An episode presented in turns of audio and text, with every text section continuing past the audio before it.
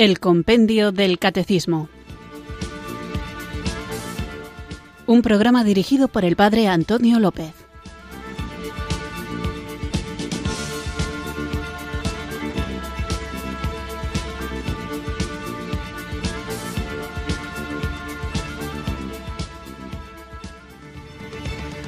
Muy buenas tardes, queridos oyentes de Radio María. Recibido un cariñoso saludo desde Irurzun, en Navarra, quienes sintonizáis una tarde más esta radio que cambia vidas, esta emisora de la Virgen, para escuchar el programa El Compendio del Catecismo, nuestro programa diario de formación en el que seguimos recorriendo despacito, saboreando cada una de las preguntas y respuestas que nos plantea esta joya que es tan fácil de tener, tan fácil de leer y tan conveniente de conocer como es el libro del compendio del catecismo. Así que sin mucho más preámbulo nos ponemos en presencia del Señor reconociendo la necesidad que tenemos de crecer en el conocimiento de aquello que amamos y cuanto más lo conocemos, más lo amamos, y cuanto más lo amamos, más nos arde dentro, y cuanto más nos arde dentro, más deseamos darlo a conocer a aquellos a quienes también amamos, a quienes queremos, y que a lo mejor no comparten nuestra fe. Muchas veces no la comparten por desconocimiento, por prejuicios, por malas experiencias o por una formación inadecuada, donde a veces se ha presentado el contenido de la fe como una especie de superstición o de idea adquirida pero que tampoco se ha reflexionado demasiado. Bueno, pues nosotros no somos supersticiosos, somos religiosos porque queremos religarnos, queremos sentirnos unidos a un Dios que se nos ha revelado, pero se nos ha revelado para que en el libre ejercicio de nuestra voluntad orientada hacia Él, entremos en esa plenitud de vida que Él nos promete. Digo esto porque algunas veces hay gente que critica a la religión católica como si fuéramos una especie de marionetas que se dejan manipular por Dios y que todo lo que ocurre en el mundo lo ha hecho Dios y que todo lo que pasa lo ha hecho Dios. Y es verdad que lo ha hecho Dios, o mejor dicho, que lo ha permitido Dios para nuestro bien o para nuestro perjuicio si no hacemos las cosas tal y como debemos. Esto es importante. El hombre que cree en Jesucristo no es un muñeco, no está privado de libertad, sino al contrario, Él nos da la libertad plena, la libertad verdadera para caminar según el designio de Dios y alcanzar la felicidad plena en esta vida y después en la otra. Así que vamos a, como digo, seguir avanzando en este camino para que veamos la seriedad que implica la vida cristiana. Y vuelvo a repetir esta idea que es muy importante, seriedad no significa falta de alegría, seriedad significa responsabilidad, un Dios que ama tanto al hombre que le ha dado las riendas de su propia vida para que el hombre la oriente su vida hacia donde él quiera. Es verdad que el Señor nos llama, nos invita, nos seduce, nos convoca, pero la respuesta siempre es libre. El Señor no impone nada. Así que vamos a abrazar esta invitación que el Señor nos hace a conocerle y vamos a conocerle a través del compendio del catecismo, iluminados por el Espíritu Santo que ensanche nuestra comprensión y amplíe nuestra capacidad de amar y ponga en marcha nuestros pies y manos para vivir aquello que conocemos y amamos, invoquemos juntos ahora, hermanos, amigos, queridos oyentes de Radio María, el don del Espíritu Santo.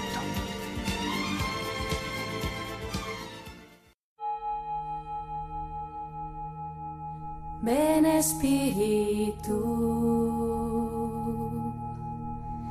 ven Espíritu,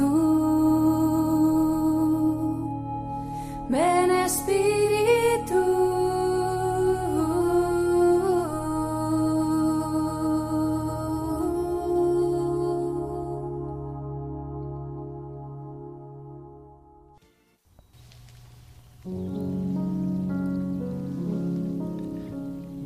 Ven, Espíritu Santo, sin ti no hay vida que valga la pena. Por eso, desde mis dudas, temores, cansancios y debilidades, quiero invocarte. Ven, Espíritu Santo, a regar lo que está seco. Ven a fortalecer lo que está débil. Ven a sanar lo que está enfermo. Transfórmame, restáurame, renuévame con tu acción íntima y fecunda, porque desde mi pequeñez me convierto en un mendigo confiado de tu auxilio. Te suplico que vengas a sanarme del egoísmo, de la comodidad, del individualismo.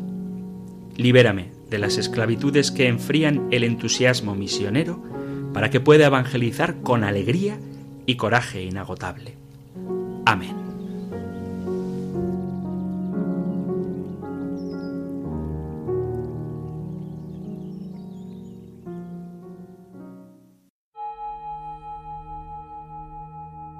Ven Espíritu,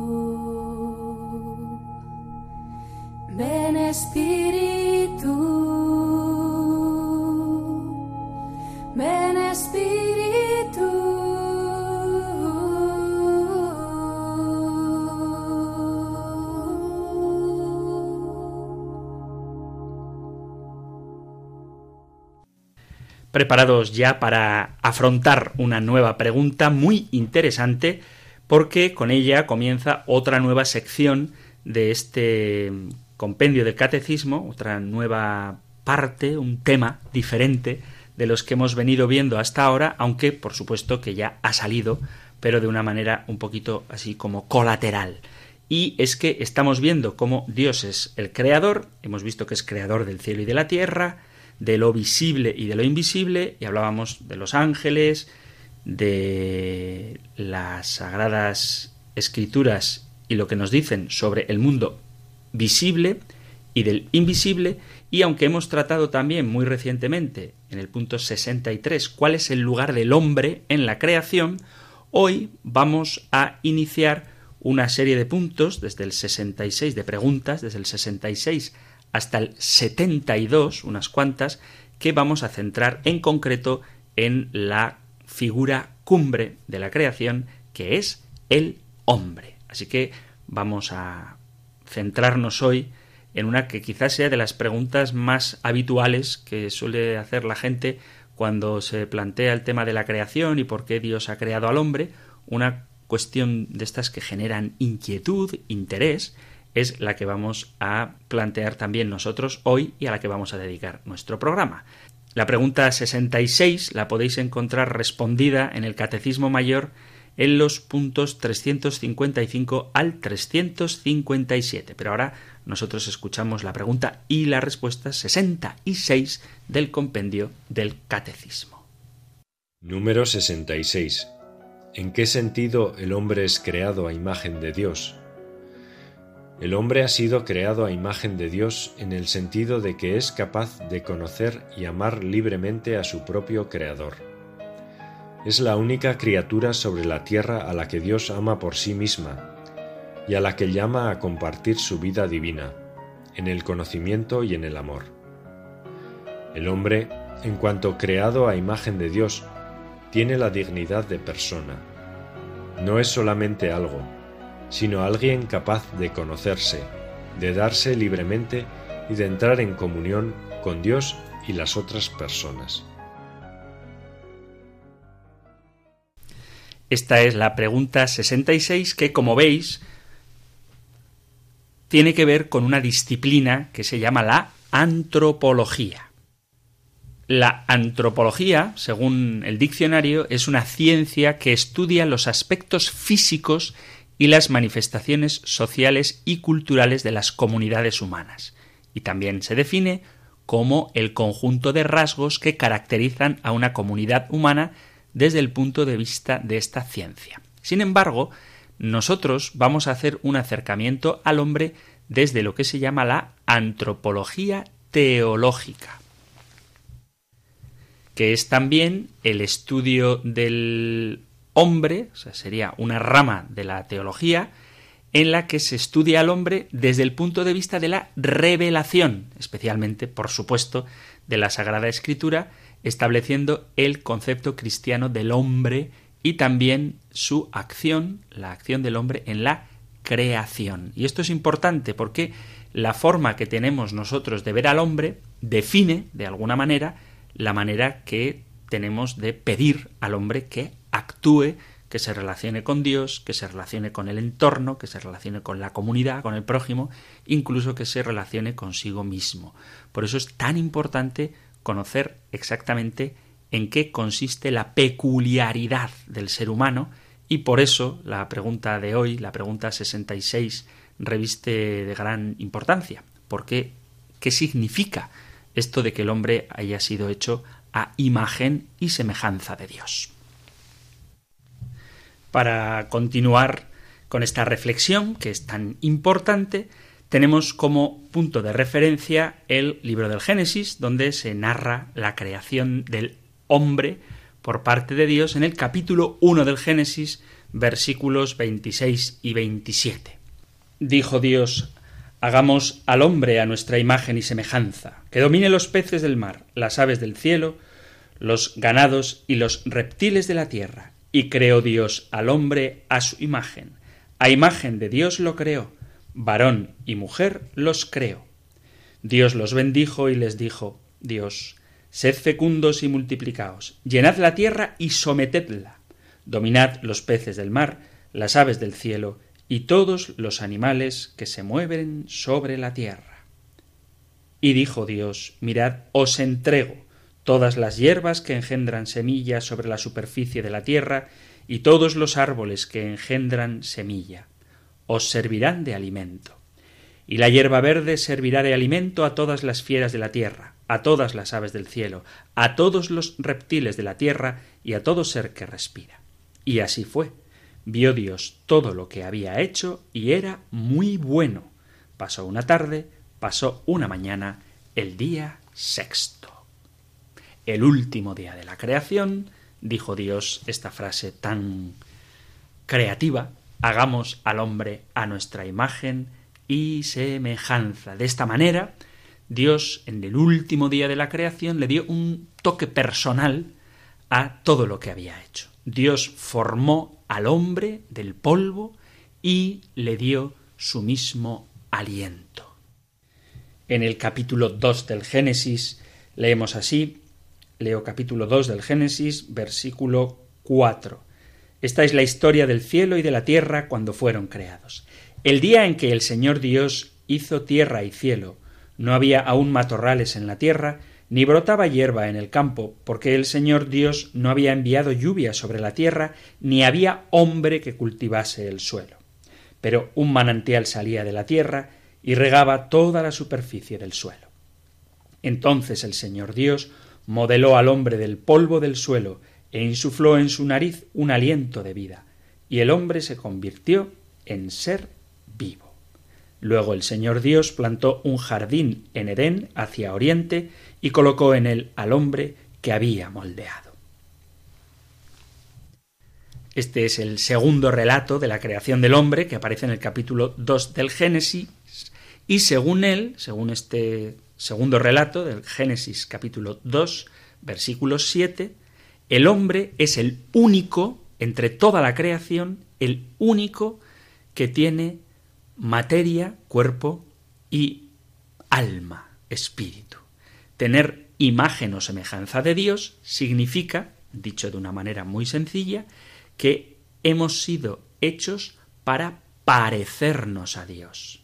Adán, esto hay que dejarlo claro, no se parecía a Dios en cuanto a su cuerpo, porque no significa que Adán tuviera que tener la misma carne y la misma sangre que tiene Dios, puesto que, como dice el propio Jesucristo en su diálogo con la samaritana, en el capítulo cuarto del Evangelio de San Juan, 4.24, Dios es espíritu y por tanto Él, el Señor, existe en el Génesis antes de la encarnación sin un cuerpo material. Luego, con la encarnación de Cristo, uno de la Trinidad tendrá cuerpo material, pero esto lo dejamos para más adelante, pero lo cierto es que cuando decimos que el hombre ha sido creado a imagen y semejanza de Dios, no nos referimos a la forma física, puesto que Dios es espíritu. Pero precisamente en ese ser espíritu de Dios es en lo que el hombre ha sido creado a imagen y semejanza de Dios. No obstante, el cuerpo de Adán, soplado por este aliento de vida, es reflejo de la vida de Dios y fue creado en salud perfecta y sin las consecuencias de lo que luego sería el pecado. La imagen de Dios, por tanto, se refiere al aspecto espiritual que hay en el hombre y esto coloca al hombre en un lugar distinto del mundo animal, porque al hombre se le da el dominio sobre todas las demás criaturas y se le capacita, y esta es la grandeza del amor de Dios, se le capacita para tener una comunicación con el Creador, una comunión con Dios. Entonces, lo que significa la imagen de Dios en el hombre es la semejanza mental, la semejanza moral y la semejanza social del hombre con Dios. ¿En qué sentido? Mentalmente el hombre es creado como un ser racional y con voluntad propia. Dicho de otra manera, el hombre puede razonar y elegir, y puede razonar y elegir libremente. Cuando salió el tema del lugar del hombre en la creación, y cómo yo marcaba una diferencia entre los hombres y los animales, varias reacciones de algunos oyentes iban en el sentido de que los hombres son mejores que los animales, porque los hombres hacemos cosas terribles, mientras que los animales siempre son buenos, etc. Y puedo compartir esa idea, pero lo que demuestra esa afirmación es que el hombre, a diferencia de los animales, puede elegir. El hombre, en cuanto criatura especial creada por Dios a su imagen y semejanza, es reflejo de la inteligencia y de la libertad de Dios. De hecho, acciones humanas como la creatividad, la capacidad de inventar, de escribir un libro, de pintar un paisaje, de disfrutar de una hermosa melodía, de hacer sumas o operaciones matemáticas, el tener mascotas, todas estas cosas proclaman que nosotros hemos sido hechos a imagen de Dios.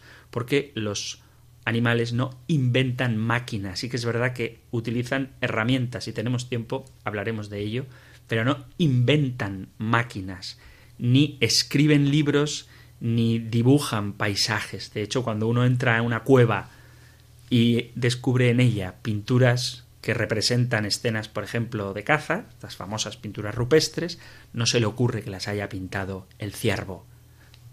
No pensamos que el protagonista es el ciervo perseguido que está narrando el drama existencial de verse perseguido por seres humanos, sino que contamos con que son las personas humanas, los hombres, los que dibujan como cazan, pero nunca se nos ocurre al ver un dibujo pensar que lo haya hecho un animal.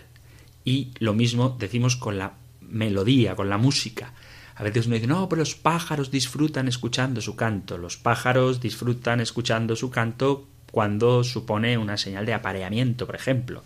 Pero no se sientan en el sofá con los auriculares puestos escuchando las sinfonías de Beethoven o, si quieres, por no hacer parodia, las melodías de otro animal. Ahora, por ejemplo, está muy de moda esto de escuchar música de delfines, que es muy relajante, el sonido que hacen los delfines y las ballenas en el océano.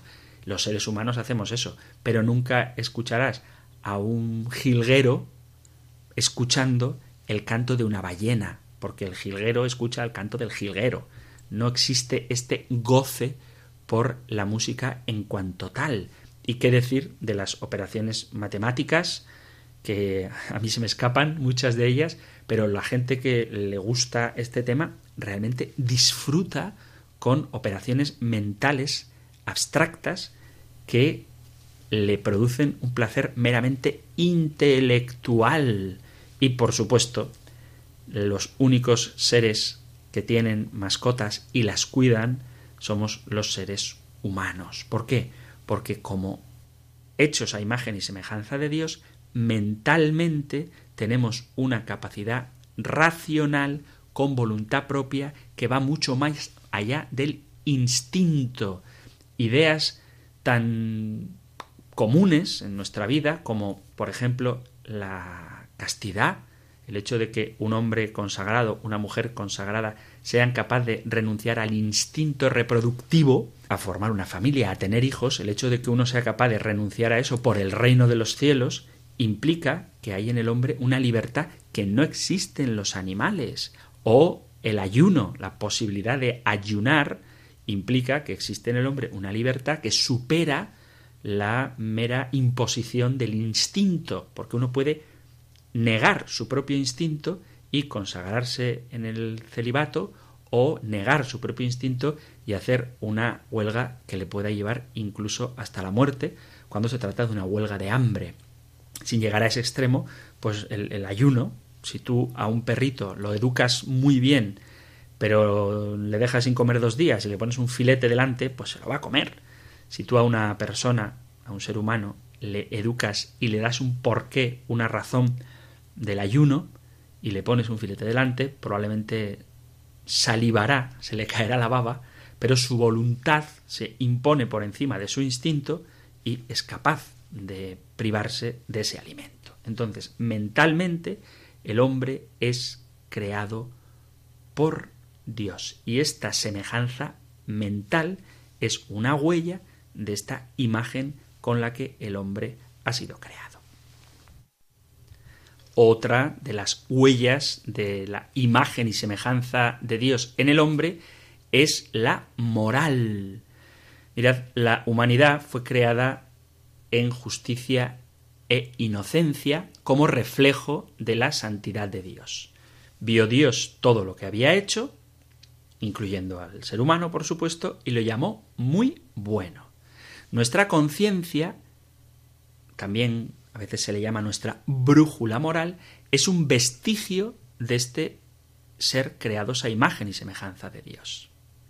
Cada vez que alguien escribe una ley moral, cada vez que alguien opta por obrar el bien, cada vez que alaba la buena conducta de alguien o cuando se siente con remordimientos de conciencia porque sabe que ha obrado mal, está confirmando el hecho de que somos seres morales, creados a imagen y semejanza de Dios, en esta capacidad de distinguir el bien y el mal moral.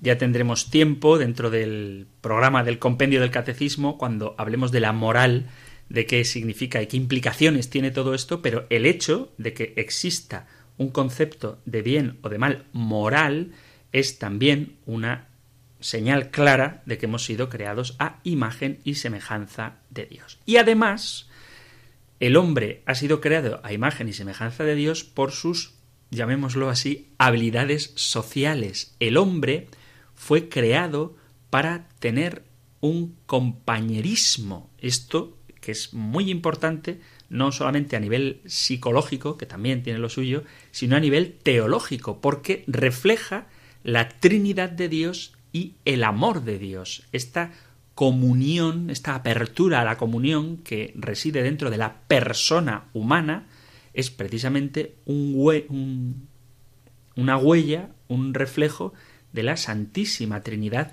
que nos ha creado. Ya hablábamos cuando definíamos el concepto de persona que era un sujeto capaz de relación y esto implica que el hombre ha sido creado a imagen y semejanza de Dios que en sí mismo es relación, relación del Padre, el Hijo y el Espíritu Santo.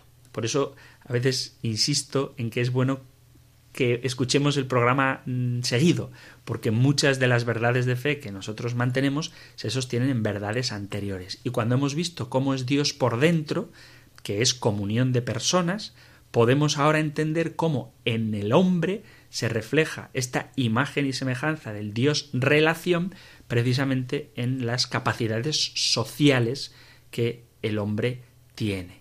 En el jardín del Edén, la primera relación que tiene el hombre es una relación con Dios. Esto lo vemos muy bonito en el capítulo 3 del Génesis, en el versículo 8, cuando dice así, cuando oyeron la voz del Señor que paseaba por el jardín a la hora de la brisa, Adán y Eva se escondieron. Pero lo cierto es que el hombre y la mujer, el hombre, la creación favorita de Dios, es alguien que tiene una relación con él. Entonces, la primera relación del hombre es con Dios. Y luego Dios hace a la mujer porque, como dice el versículo 18, Génesis 2.18, no es bueno que el hombre esté solo. Por tanto, cada vez que hacemos un amigo, cada vez que abrazamos a alguien a quien apreciamos, cada vez que uno empieza una relación afectiva orientada hacia el matrimonio, cuando vamos a la iglesia a orar en comunidad, cuando buscamos compañía, estamos demostrando que hemos sido creados a imagen y semejanza de Dios. Hay una película que se llama Náufrago, seguro que algunos la habéis visto, de un hombre que queda en una isla desierta y una de las cosas que hace es con un balón pintarle un rostro y le llama Wilson. No sé si os suena la película, es, es, es bonita, es dura, pero Wilson, porque el hombre que está solo necesita una compañía. Y este personaje, que parece que no reza mucho durante la película, no busca la comunión con Dios, pero sí que busca un encuentro personal y por eso personifica a una pelota de fútbol o de voleibol, no sé de qué es la pelota. Pero en cualquier caso le, le pone un rostro y dialoga con él, porque el hombre está llamado a encontrarse con otras personas precisamente porque está creado a imagen y semejanza de Dios Trinidad y comunión de personas. Entonces, parte del hecho de haber sido creados a imagen de Dios es que Adán tiene la capacidad de tomar decisiones libres. Incluso estas decisiones pueden ir en contra del Creador. Vuelvo a repetir esto que puede parecer chocante o escandaloso, pero el hecho de que el hombre pueda realizar opciones malas es un signo evidente de su libertad. Es verdad que al obrar mal en el uso de su libertad, dañaron a Adán y Eva la imagen de Dios que había en su interior. Y esa semejanza dañada, pues es lo que nosotros llamamos el pecado original, del que ya hablaremos. Pero llevamos esa semejanza de Dios aunque también llevamos las cicatrices del pecado, cuyos efectos se notan en aquello en lo que hemos sido hechos por Dios. Se nota en la forma de razonar, se nota en la forma de vivir, se nota en la forma de relacionarnos. ¿eh? Mental, moral y socialmente hemos sido tocados por este pecado original. Pero el plan de Dios es precisamente restaurar en el hombre la imagen original de Dios, para ser hechos criaturas nuevas según Jesucristo. Leo la carta a los Efesios capítulo 4 versículo 22 dice así Efesios 4:22 Despojaos del hombre viejo y de su anterior modo de vida corrompido por sus apetencias seductoras. Renovaos en la mente y en el espíritu y revestíos de la nueva condición humana creada a imagen de Dios, justicia y santidad verdadera. Así que el Señor nos llama a que seamos de nuevo esa imagen de Dios con la que originariamente el Señor nos pensó.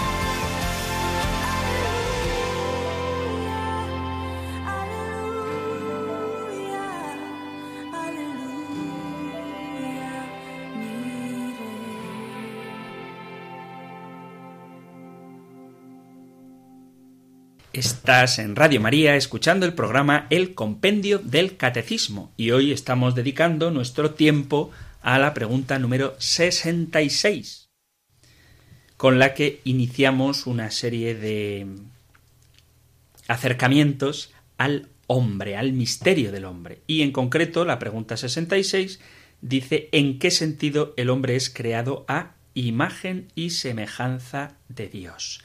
Quizá la frase que podría resumir perfectamente el contenido de esta respuesta es que dice el compendio que el hombre es capaz de conocer y amar libremente a su propio creador. Habría mucho que decir sobre este tema, como por ejemplo cuando el compendio dice que el hombre es el único ser creado amado por sí mismo, etcétera, que implica que el hombre es un fin en sí mismo y nunca un medio, y que nos pone ante la pregunta de cuál es la grandeza de la dignidad del hombre de la que ya hablaremos. Pero hasta ahora estábamos viendo cómo la imagen de Dios en el hombre se manifiesta en su inteligencia, también en su moralidad y en su capacidad de relación.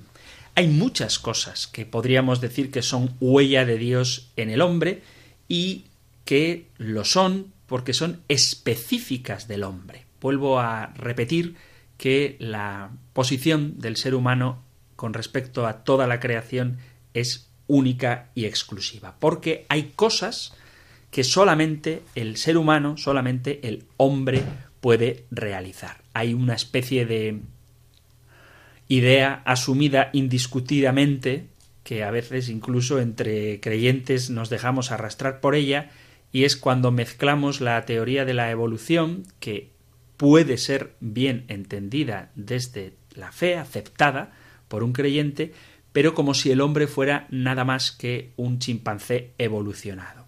Pero más allá de entrar en un debate a propósito de si esto es así o no, que ya digo que de entrada no, pero por no entrar en este debate, vamos a ver algunos de los hechos humanos que son exclusivos del hombre y que no se pueden reducir simplemente a una cuestión de evolución psicológica del hombre con respecto al animal o de un comportamiento meramente más evolucionado del hombre con respecto al animal porque muestran una realidad totalmente diferente.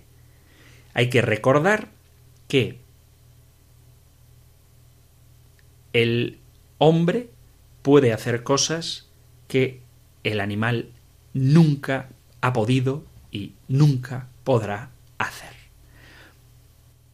Cosas que caracterizan al hombre. Mirad, un argumento que alguna vez me han dado como para decir que el hombre es la más débil de todas las criaturas de la naturaleza. Y es verdad, porque a veces dicen, no, pues un, un caballo, un potrillo recién nacido, enseguida puede empezar a correr. Y sin embargo, un niño, pues fíjate tú los años que tarda en poder dar sus primeros pasos. Bien, es verdad que hay lo que se llama la indigencia natural humana. Morfológicamente, o sea, por nuestra forma física de ser, nos faltan un montón de cosas. Nos falta adaptación y especialización. La falta de pelo, por ejemplo, hace que nos falte protección contra el frío. No tenemos cuernos, en el sentido de armas en nuestro cuerpo para defendernos, no tenemos astas, no tenemos veneno, en el sentido literal, alguno parece que puede tener veneno en la lengua, pero no veneno como las serpientes, no somos rápidos para huir, como lo puede ser, por ejemplo, una gacela ante el ataque de un guepardo, pues corre que se las pela, pero nosotros no tenemos esa fuerza, esa velocidad, ni tampoco esas armas naturales. No tenemos los sentidos tan aguzados como los puede tener pues el olfato de un perro, la vista de un águila o el oído de un conejo. Tenemos carencias que son mortalmente peligrosas para nuestra vida si dependiéramos únicamente de los instintos como los animales. Ciertamente los niños necesitan estar sometidos a una protección abundantísima durante muchísimo tiempo. Y sin embargo, precisamente porque tenemos estas carencias, somos, se podría decir, seres inacabados y tenemos la capacidad de que desarrollando con nuestra razón aquellas herramientas que necesitamos, podemos suplir lo que la naturaleza como tal no nos ha dado. No hay ningún animal que sea... A veces se suele decir que el animal más peligroso del mundo es el hombre. Y si quieres es verdad, ¿eh? te lo concedo.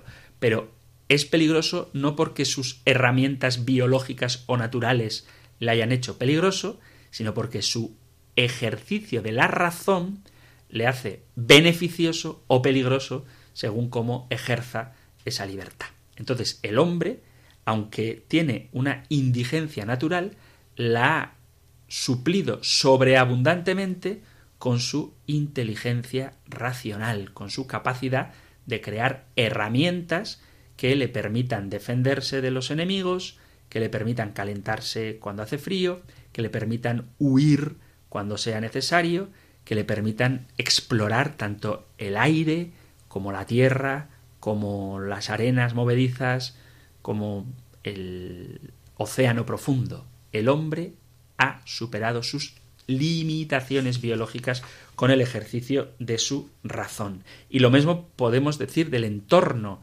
Hay animales que viven o en el desierto donde hace mucho calor, o en la selva donde hay mucha flora, o en el mar, o en el polo norte donde hace mucho frío, o en el mar donde hay mucha agua. Sin embargo, seres humanos habemos en todas partes, porque tenemos la capacidad de ser independientes del entorno.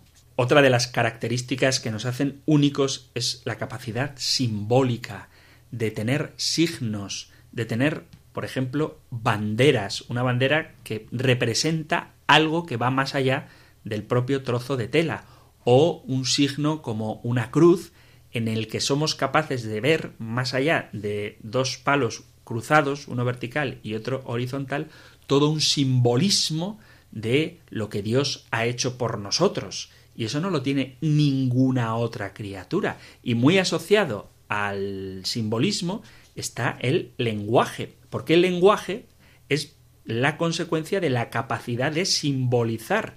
Y la capacidad de simbolizar es a su vez consecuencia del pensamiento reflexivo y relacional propio del ser humano. Nosotros somos seres autoconscientes, capaces de reflexionar, capaces de entrar en nosotros mismos y podemos distinguir entre la realidad y el símbolo y podemos relacionar realidad y símbolo y podemos transportar esta realidad y este símbolo en palabras y en escritura, que son cosas que ninguna otra criatura puede hacer. Además, el arte, que es expresión de la capacidad creativa del hombre, también imagen de Dios, implica que hay en nosotros un principio que no se explica meramente por la biología. El arte no es, cada vez se nota más, expresión únicamente de la belleza, porque a veces hay arte que no podemos decir que es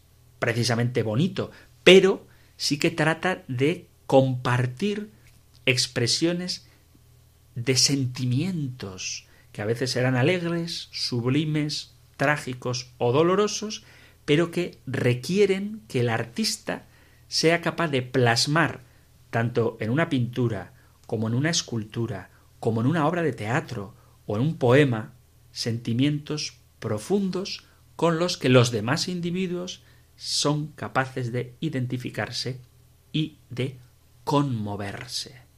Por eso el arte no es simplemente imitación de la belleza natural, sino que el arte a veces puede ser imitación de la belleza natural, pero a veces puede ser la tarea de encarnar una idea o de provocar un sentimiento. Por supuesto, el desarrollo de la ciencia es algo que sólo existe entre los seres humanos y, como decía, la moral, la ética, supone también en el hombre la capacidad de formarse juicios de valor sobre los actos que tiene que realizar y sobre los que tiene que elegir y además puede captar valores absolutos para saber qué es más importante o menos importante en un momento determinado. Sabemos lo que es la justicia y la injusticia, entendemos lo que es la humildad y el orgullo, sabemos que existe el amor y el odio, la pureza y la impureza, el hombre, el ser humano, sabe que tiene que elegir y siente en su interior el deseo de elegir bien. Y todas estas cosas, esta libertad, esta capacidad de razonar de una manera única, esta capacidad de transformar el entorno y esta capacidad de relacionarnos tanto con el entorno como con nuestros prójimos son claramente una huella de la imagen de Dios en el hombre.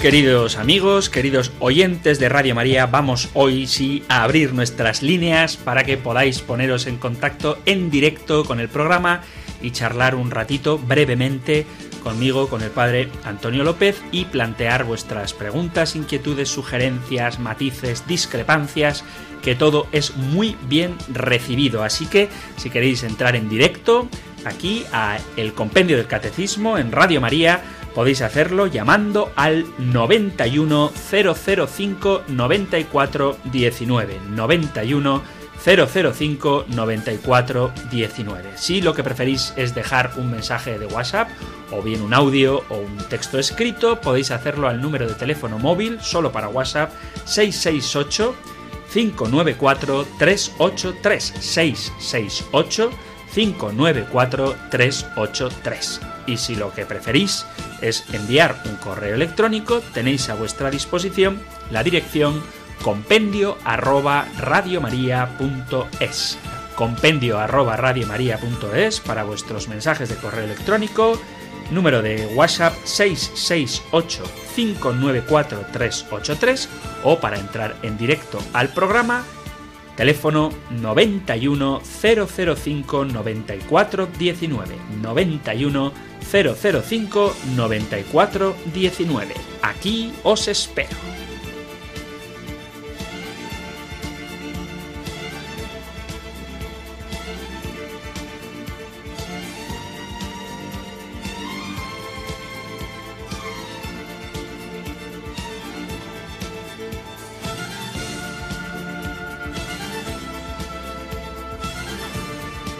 Queridos amigos, queridos oyentes del compendio del catecismo, ya tenéis a vuestra disposición el teléfono 91 005 94 19 91 005 94 19 donde con muchísimo gusto vamos a atender vuestras llamadas. Sabéis que podéis compartir lo que queráis, alguna pregunta, vuestro testimonio también, las dudas que puedan haber surgido, si tienen que ver con el programa de hoy, pues mejor todavía.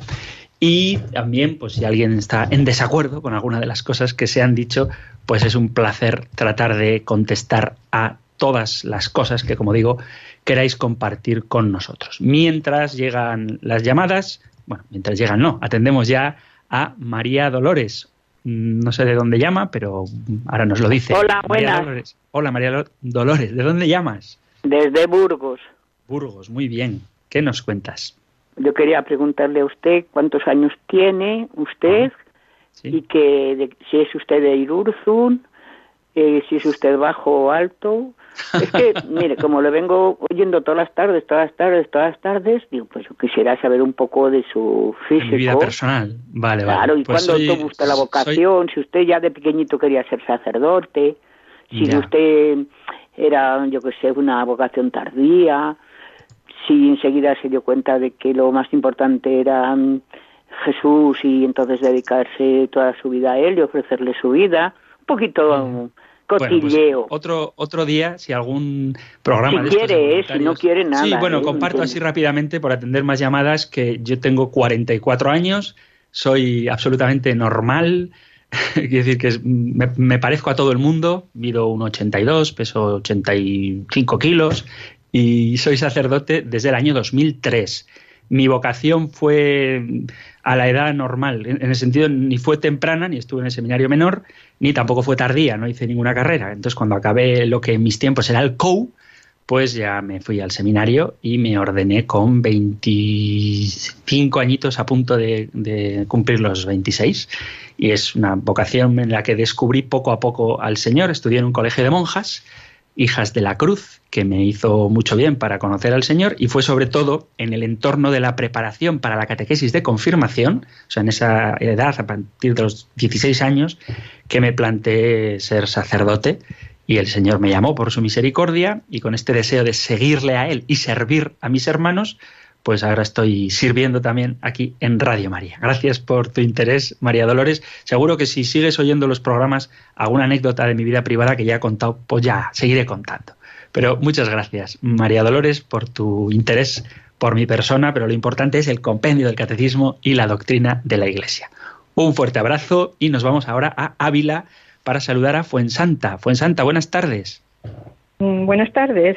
Bueno, enhorabuena, padre. Muy, muy amable y muy atento y lo explica todo muy bien. Me encanta. Muchísimas gracias. Gracias. Y bueno, pues yo era una pregunta que siempre tengo de mucho tiempo, ¿no? Que ahora, por ejemplo, que hemos estado oyendo los textos de la Semana Santa, pues en muchos eh, de ellos, pues va Jesús diciendo, pues para que se cumplan las escrituras, o sea, como que en muchos textos aparece esa, esa frase, ¿no? Eh, entonces, para mí, lo que pasa que, bueno, pues se supone que sí, que su redención ha sido pues para nuestra salvación y como que para que se cumplieran las escrituras.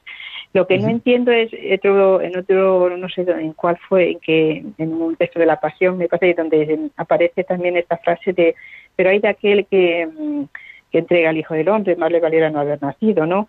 Lo ah, dice Jesús. Sí, a, Judas, sí, o sea, refiriéndose a Judas, sí. Eso es. Y entonces, mm, no sé, eso me choca, ¿no? Porque si es para que se cumplieran las escrituras, porque luego hay de, como diciendo, hay de aquel, ¿no? Es una frase muy dura, que más le valiera no haber nacido. Entonces, yo no sé, no, es un algo que no entiendo. sí, yo es una pregunta que más de una vez ha sucedido como, a ver, el contexto, si, si, si, te identificas con esta afirmación, ¿eh? si era necesario que Judas traicionara al Señor para que Él nos redimiera, pues Judas tampoco era tan malo, ¿no? En el fondo, Jesucristo necesitaba de la traición de Judas. Y entonces estas expresiones es como decir, hombre, pero si Judas era una pieza clave para que Cristo nos redimiera. Esto es un poco la, idea que a veces subyace detrás de este pensamiento. ¿no?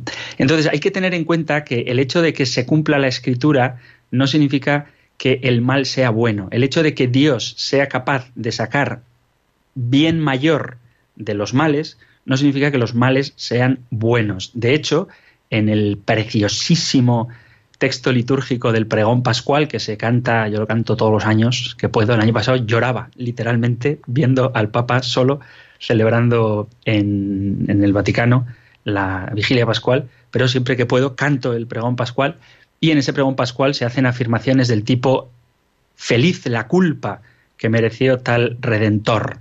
Y entonces es que la culpa es feliz. Hombre, no, la culpa es mala. Lo que pasa es que Dios es capaz de sacar de lo malo algo bueno. Y Judas, el gran problema de Judas no es únicamente que entregara al Hijo del Hombre, puesto que en sentido estricto todos los discípulos le dejaron solo.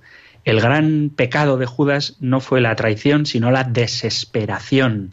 Él no conoció al Señor, no, no le conoció como su Señor, le entregó, le vendió por 30 monedas pero luego desconfió, siguió, mejor dicho, desconfiando de él y en vez de abrazarse a su misericordia, en vez de agarrarse al sacrificio que había hecho, en vez de esperar en él, en vez de llorar, como hizo Pedro, pues se quitó la vida. Entonces, esa afirmación de Jesús de más le valiera no haber nacido al que entrega al Hijo del Hombre, pues eh, Judas ya la fue cumpliendo en su vida, porque sería angustiosa los últimos momentos de la vida de Judas. En la película de la Pasión, famosísima película de la Pasión de Mel Gibson, el personaje, el actor que hace de Judas, es muy significativo que desde que ocurre la traición hasta que aparece la escena de su ahorcamiento, el pobre hombre eh, está como borrándose, si os fijáis, los, labios del actor están ajados porque se, se, frota constantemente los labios contra un muro, contra su propio brazo, como queriendo borrar ese beso traidor.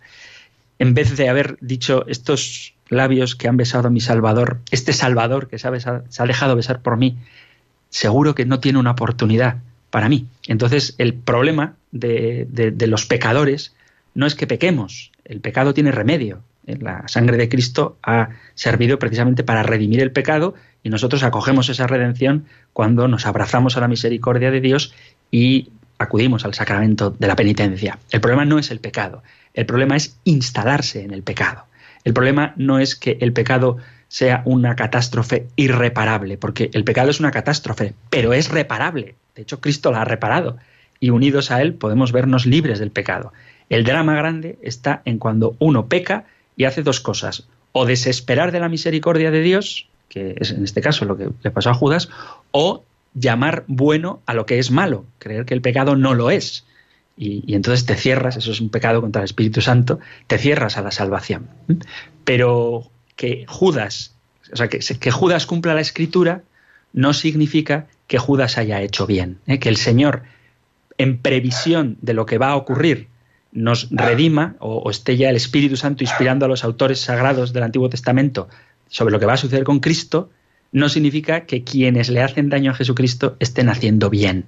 Dicho de otra manera, si tú después de una situación de pecado terrible, precisamente en ese pozo, en ese ciénago, en esa ciénaga fangosa, descubres al Señor, eso es genial, pero el pecado no es genial. Lo que es genial es el Señor que incluso en medio de la oscuridad o del pecado es capaz de cumplir su promesa si tú la aceptas. No sé si explico bien la diferencia entre una cosa es saber lo que va a pasar y otra cosa es aprobar que lo que va a pasar sea bueno, aunque el Señor sea capaz de sacar algo bueno incluso del peor de los pecados. Como de hecho, así lo dice el catecismo, del peor del compendio del catecismo, del peor de los males, que fue la muerte de Dios, el Señor ha sacado el mejor de los bienes, que es la redención del hombre.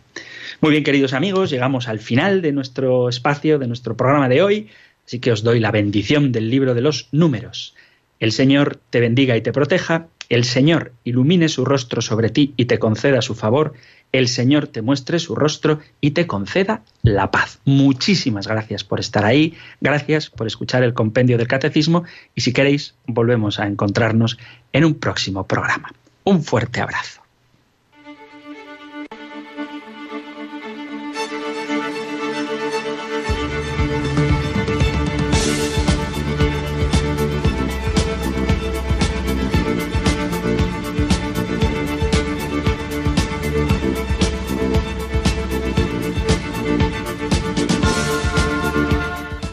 El Compendio del Catecismo.